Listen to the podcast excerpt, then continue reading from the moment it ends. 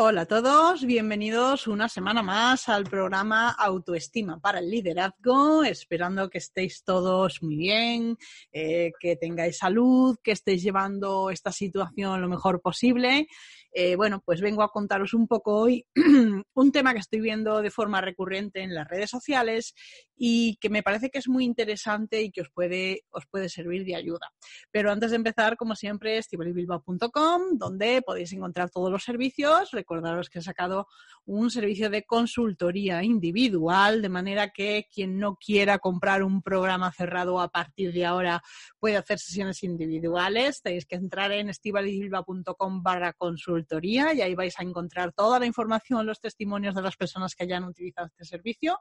Y para quien tenga alguna duda, pues nada, escuchad el episodio 53 en el que hablo con Sara Terrón y ella os va a contar exactamente cómo se sentía y qué cosas ha conseguido. Y bueno, ya vamos a entrar de lleno en el tema de esta semana, como os decía. He estado revisando las redes sociales para ver un poco las preocupaciones de la gente.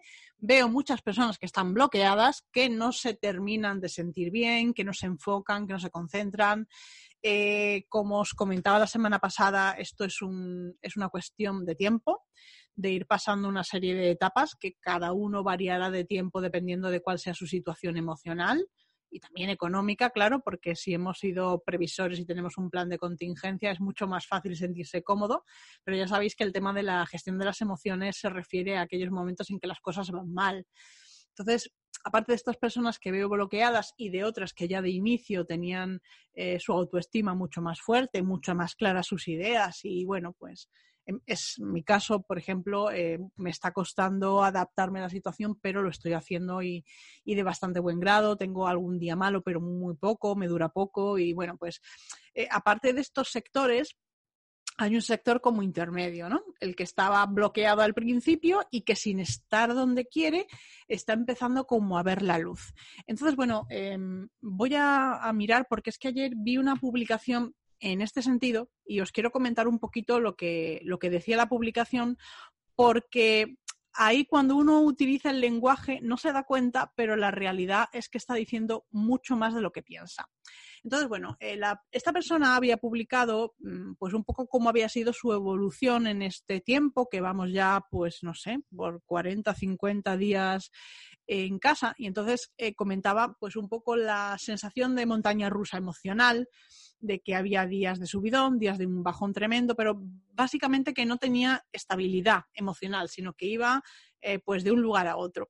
Entonces es, decía que había reflexionado y que se había dado cuenta de que pues hay cosas, tanto a nivel personal como a nivel profesional, que, que son muy mejorables. Pero el kit de la cuestión es que decía, me doy cuenta de que hay cosas que tengo que cambiar. Y ese tengo que es el kit de la cuestión. La verdad es que esta persona ha evolucionado mucho emocionalmente porque se ha dado cuenta, ha dicho, me tomaré el tiempo que necesite para llevarlas a cabo.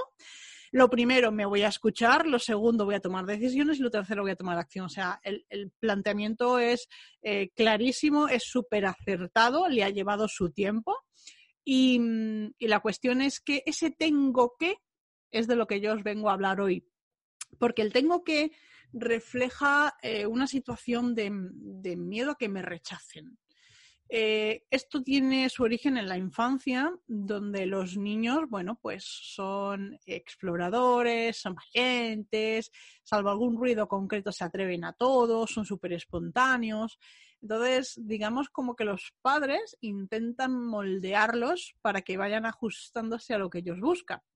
¿Y qué característica tiene esto? Bueno, pues que si el niño no es muy dócil por naturaleza, lo que nos encontramos es con padres que utilizan el condicionamiento del cariño para poder eh, manipularlos, para que los niños hagan lo que ellos quieren. Entonces, cuando tú sabes que lo que haces molesta a mamá o a papá, ya digo, salvo niños que son un poco más rebeldes en el sentido de que, bueno, pues tienen una, personalidad más fuerte eh, y son mucho más capaces de aguantar estos envites, lo normal es que el niño ceda.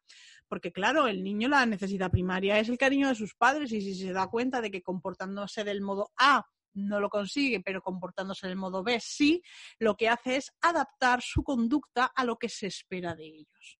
Entonces, ese miedo a que me rechacen es lo que te hace decir, aquí hay algo, una idea, no sé, un proyecto, un mm, trasladarme a vivir a otro país o eh, cambiar de profesión. Aquí hay una, decisión importante que a mí me motiva, que me gusta, y de repente viene alguien que me dice, eso no lo hagas. Claro, eh, cuando la persona sufre de miedo al rechazo, lo primero que hace es pensar, tengo que adaptar mi conducta a lo que me están diciendo. ¿Por qué? Porque para mí es primordial que me quieran. Entonces pienso que si no hago lo que me están diciendo, no van a quererme. Y todo esto tiene de base la, baja autoestima. Porque realmente si te quieres, eres capaz de tomar decisiones en contra de la voluntad. Y ya te voy a hablar de tus, de tus padres, que son el sumum, ¿no? Eh, es que esto, mi, mi, madre o mi padre esto no lo, no lo acepta. No sé, os voy a poner un ejemplo muy, muy tradicional. Pues es que la persona que he elegido para casarme no les gusta. Bueno, pues entonces no lo hago. Pues que el trabajo que elegí no les gusta. Vale, pues entonces no lo hago. Entonces, hay personas que sí que son capaces de decir, mira, esta es la persona que amo, este es el trabajo de mi vida y lo voy a hacer tanto si te gusta como si no. Y al final, estas personas son igualmente queridas, porque los adultos al final eh, tenemos que aceptar, o sea, por obligación. Si tu hijo dice que se casa con X o que se va al trabajo Y, lo tienes que aceptar. Y eso es una obligación, eso es un tengo que. Ahí sí tienes la obligación.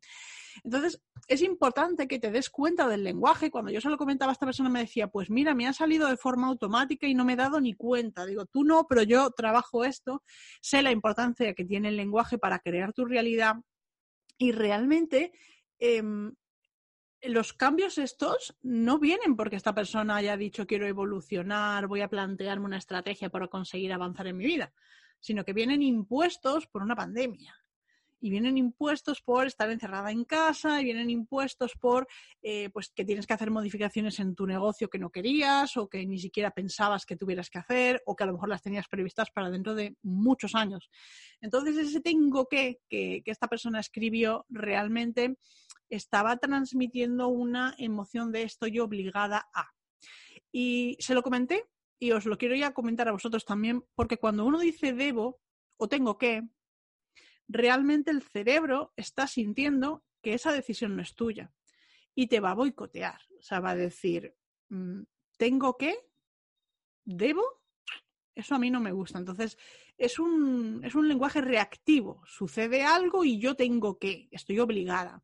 Entonces, eh, mi sugerencia es que lo cambiéis por un lenguaje proactivo. Proactivo significa que en vez de reaccionar a lo que ocurre, soy yo la que decide lo que va a hacer. Entonces, un lenguaje proactivo sería pues lo mismo, pues eh, ha pasado un tiempo, ha habido subidas, ha habido bajadas en las emociones y me he dado cuenta de que hay cambios en mi vida personal y profesional que quiero hacer o que elijo hacer o que decido hacer. Pero es que el mensaje que estás enviando a tu cerebro cuando hablas así es que si dices, tengo que ir al gimnasio a entrenar, y lo siguiente que sale por tu boca es, y entonces es, no quiero, es que no quiero. Y en estos casos, eh, dices, vale, se ha representado mentalmente de manera negativa el acudir al gimnasio. Eh, ¿Qué hago yo con mis clientes? Por ejemplo, si, fuera, si fueras mi cliente y no quisieras ir al gimnasio, diría, vale, ¿qué es lo que te gusta más de hacer ejercicio? Porque hay mucha gente que le encanta bailar. Y, y, le dicen ir al gimnasio y lo identifica con correr, o lo identifica con subirse a una máquina, o con unas pesas, o con algo que le desagrada. Oye, pues elige ir al gimnasio para bailar, porque ya hay muchas clases que son de baile, o apúntate a una academia de baile en lugar de ir a un gimnasio. Ah, bueno, entonces sí quiero. Claro, cuando tú dices sí quiero, cuando es tu decisión y cuando has conectado con algo que a ti te emociona, que te apasiona, lo vas a conseguir. Y es lo que yo le decía. Eh, quiero que cambies la palabra porque quiero que consigas el resultado. Entonces, eh, en el fondo, y esta persona ya, como os digo, ha evolucionado mucho porque su conclusión es me voy a escuchar, voy a tomar decisiones y voy a tomar acción, lo cual es una estrategia fantástica y es, la única que funciona, de hecho. Eh, pero ese tengo que es, bueno, pues eh, por un lado le ha llevado pues muchísimo tiempo tomar la decisión, con lo cual haya habido un bloqueo en, la toma de decisiones en, entre lo que yo quiero que ocurra y lo que yo veo o me siento obligada a hacer.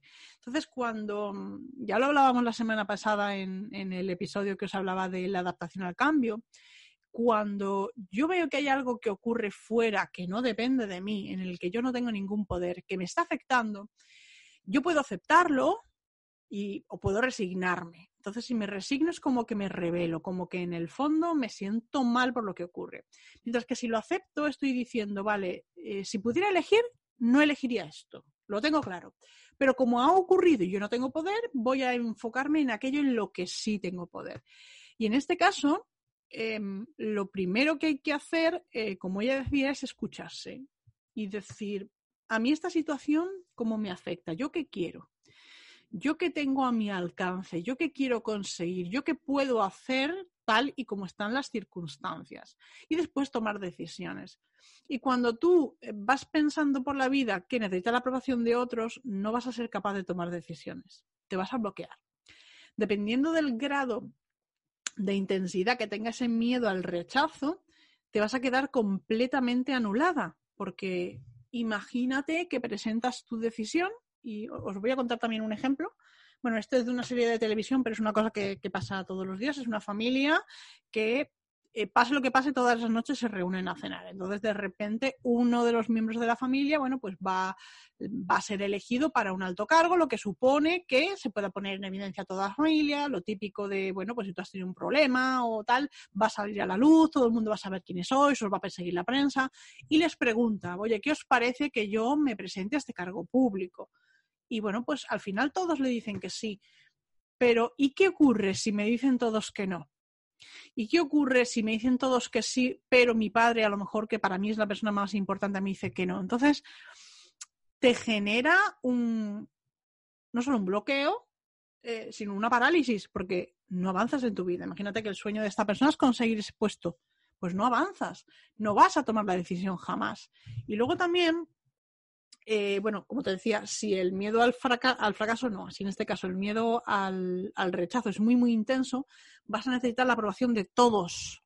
Y claro, en este caso es cuando se produce la parálisis total. Entonces también depende un poquito del nivel de intensidad en el que tú sientas ese miedo al rechazo.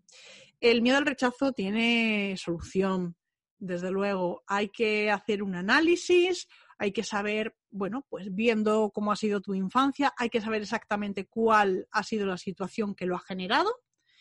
Eh, no ha sido un solo día, ha tenido que ser una emoción muy, muy intensa o una conducta que se ha repetido en el tiempo, probablemente lo que te digo, de que tus padres te han manipulado eh, para darte cariño, como no hagas esto te vas a enterar, si haces aquello te la vas a cargar, este tipo de comentarios que tanto daño hacen a los niños son el origen. Pero bueno, habría que ver en tu caso concreto para que la, las herramientas fueran muchísimo más efectivas en tu caso, ¿de dónde viene? Esto se puede hacer a través de, sesiones individuales, como os decía al principio, hay un servicio de consultoría, no tienes que comprar un programa, puedes comprar sesiones individuales. Me estoy planteando la idea de hacerlo también en grupos muy, muy pequeños, muy exclusivos, cuatro o cinco personas, para que realmente eh, sea muy potente a pesar de ser grupal, para poder bajar el precio de las, de las sesiones al dividir el importe entre el número de los que asistan, pero la realidad es que se puede cambiar, pero hay que hacer ese trabajo. Hay que hacer ese análisis previo y hay que saber exactamente de dónde viene, porque, y esto es muy importante, en tu vida diaria hay situaciones que son detonantes, pero tú no sabes cuáles son. Entonces, ese bloqueo, esa parálisis te va a surgir y no vas a saber identificar cuál es el motivo que lo ha desencadenado. Por eso te decía que es interesante que te plantees trabajar una consultoría para poder ver ese miedo al rechazo, de dónde viene y para poder aprender a dominarlo, ¿no? Eh, otra consecuencia de este miedo al rechazo, de esta necesidad de aprobación, es la dependencia. En la vida vas a ser capaz no solo de tomar decisiones, sino de vivir tu vida por ti mismo. Y una de las cosas más graves es que cuando la gente se encuentra en la cama de un hospital y sabe que va a morir, dice, me encantaría haber hecho tantas cosas, pero no me he atrevido. Y ese no me he atrevido tiene que ver con el miedo al fracaso, pero eh, también tiene que ver con el miedo a defraudar a tu familia. Y esto lo veo muy, muy a menudo con mis clientes. Eh, y esa dependencia, imaginad, si sois personas acostumbradas a necesitar la aprobación de vuestros padres y vuestros padres un día faltan, ahora quién le vas a preguntar, porque en tu mente tu padre o tu madre te esté diciendo, pues yo eso no lo haría. Entonces, si no aprendes a gestionar ese tipo de dependencia, imagínate en ese caso, ya te digo, de fallecimiento de tus padres, cómo vas a conseguir su aprobación. Entonces, realmente te, bloquea el avance en tu vida. Y antes de despedirme ya, os voy a contar eh, otro elemento que me parece fundamental del tema del miedo al rechazo, de lo que van a pensar de los demás, de ese tengo que, y es que te eh, conformas con ser una víctima. Y esto es muy importante porque nos enseñan a ser así, a actuar de esa manera. Nos enseñan que mandan los padres, que mandan los profesores, que manda el gobierno, que manda, que manda, que manda. Y eh, estamos esperando a que los demás gestionen nuestra vida. A que mi padre me dé su aprobación, a que mi jefe me dé el visto bueno. Yo tuve una ocasión en la que un jefe me, me echó una bronca porque me dijo que, bueno, que yo, cuando él me cuestionaba cosas, que yo le decía que sí a todo y que no, que no le respondía. Y claro, como en aquel momento yo era abogada, como que tenía que argumentar eh, en contra, que me tenía que dar a valer. Y yo era como, mm, perdona, mm, ¿lo quieres leer otra vez? Digo, donde tú me dices esto, yo te estoy diciendo que no, por esto, por esto, por esto. Quiero decir que, mm, bueno, mi jefe obviamente tenía muchísima más experiencia profesional que yo en aquel momento, pero yo venía de unas oposiciones y yo dominaba la ley y la jurisprudencia mucho más que él porque lo tenía muy reciente y conocía todas las novedades. Entonces yo decía, no, es que esto no, porque, no, porque esto es así, porque se exige tres años. Y digo, eso era antes de la modificación de la ley que operó en tal fecha. Y se queda como, ¡ah! entonces, mm, de verdad, no, no depender de la aprobación de otros. Si tu jefe eh, se está equivocando, con toda eh, la delicadeza, porque es una persona humana y hay que, hay que explicar las cosas a los demás con respeto, para que, primero para que te escuchen, porque la idea es que, que entiendan tu planteamiento, pero después porque, porque tú también te equivocas y porque quieres que te traten bien, pero no, no decir, ah, si lo ha dicho mi jefe, esto ya será verdad, yo estoy equivocada. No es así, no siempre. A veces sabemos más los que venimos por detrás sin tanta experiencia, pues porque, como os digo, eh, yo tenía un conocimiento previo de una ley que estaba modificada recientemente y mi conocimiento era mucho más reciente que el suyo, porque él llevaba 20 años sin haberse mirado la ley y en 20 años había habido muchos cambios. Entonces, te conviertes en víctima y es muy importante que aprendas a ser responsable de tu vida. Y fundamental para ser responsable de tu vida, lo primero es saber tomar decisiones. O sea, saber gestionar el miedo al rechazo es básico. El siguiente paso del que probablemente hablaremos la semana que viene es saber gestionar el miedo al fracaso. Porque si una persona con miedo al rechazo dice tengo que, una persona con miedo al fracaso dice no puedo. Entonces, no arrancas. O sea, ser valiente consiste en ser capaz de empezar y ser capaz de persistir cuando surjan los obstáculos. Entonces, bueno, todo esto era lo que quería contaros hoy. Espero que os haya resultado interesante. Me va a encantar que os suscribáis, que lo compartáis con, quien consideréis que puede ser interesante, que le deis a like, me dejáis comentarios. Todo lo que me digáis me sirve para poder determinar después qué contenidos os gustan más. Y eh, bueno, pues eh, tengo contenidos exclusivos para las personas que se suscriben a mi newsletter. Esto lo vais a encontrar en mi página web, en estivalibilba.com. Y como te decía al principio, si quieres aprender a gestionar tu miedo al rechazo, nada más tienes que que aprender a identificar los detonantes y analizar cuál es el origen. Te puedo ayudar con consultorías y ahora eh, tengo el servicio especial individual para que tú contrates únicamente aquellas sesiones que necesites. Así que nada más por esta semana. Muchas gracias por estar aquí. Os espero la semana que viene con otro tema súper interesante. Muchas gracias y hasta luego. Nos vemos la semana que viene. Adiós.